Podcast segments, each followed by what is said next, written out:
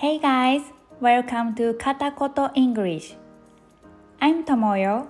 I have been living in the US for a year now.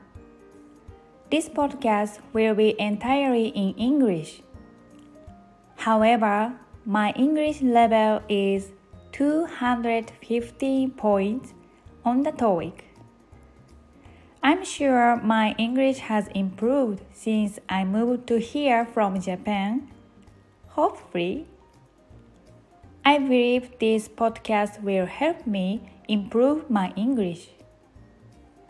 I think there are many parts that are difficult to listen to, but I would be happy if you listen to it with a kind heart and ears.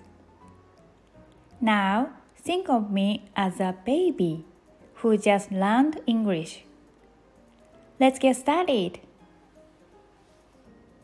From here on, I'm speaking without looking at my notes as much as possible.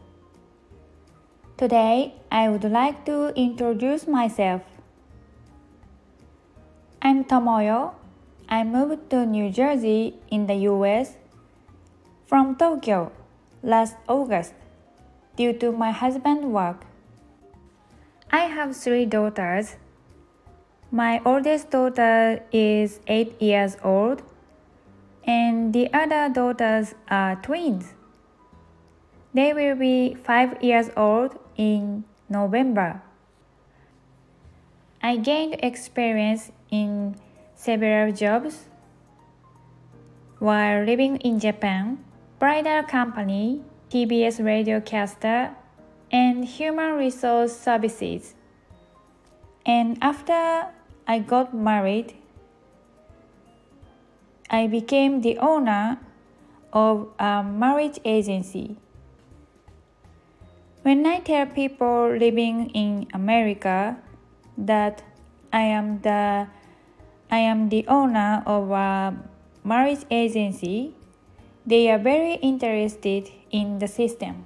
I think this job is truly wonderful because it gives people who want to get married the opportunity to create a place for important encounters for important encounters in life. Then I started the coaching. I noticed this when I was talking to a member of a marriage service. Many of members sometimes seem to lack confidence in themselves and too concerned about the other person's reaction to say what they think. And I figured that many people have this problem, not just our members. I used to have some problem with my husband and my mother. And I have found that through coaching and learning about the mindset, those worries have completely disappeared.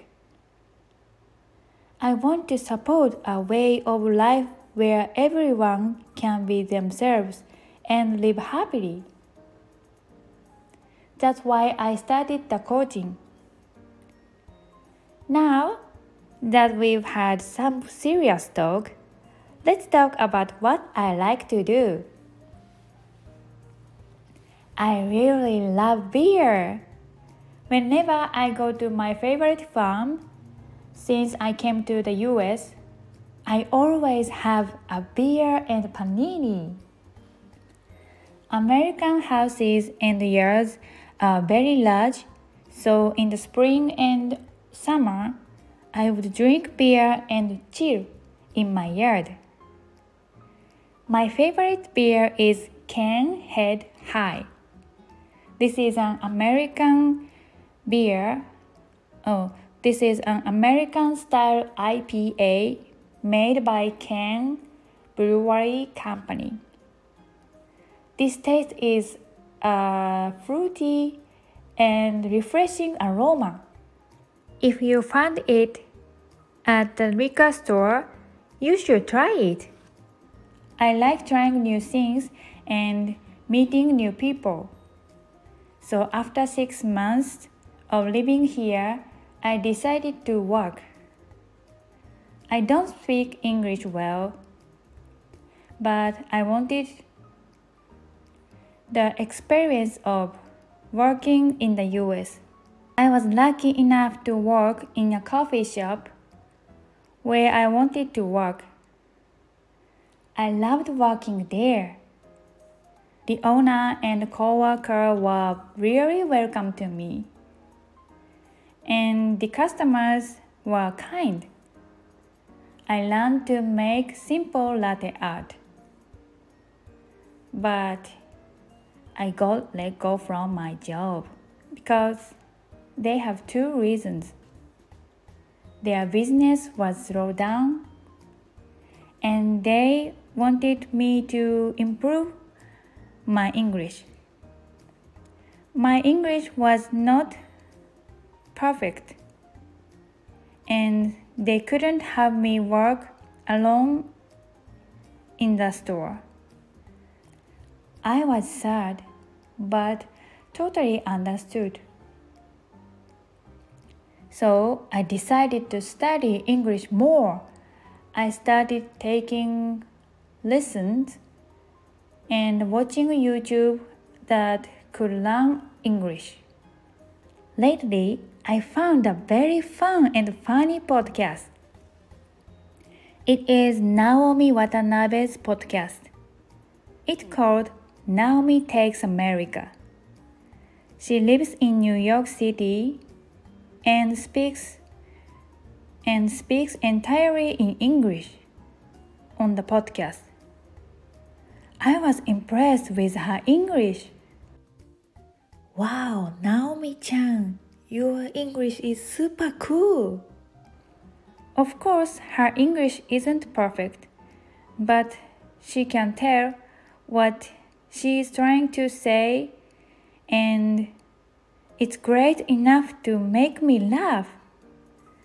That's why I try to do this podcast like Naomi Chan.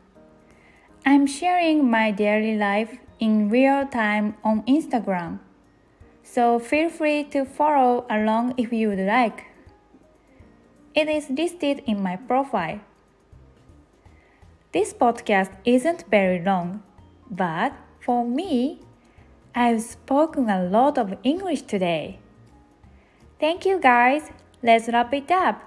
See you soon.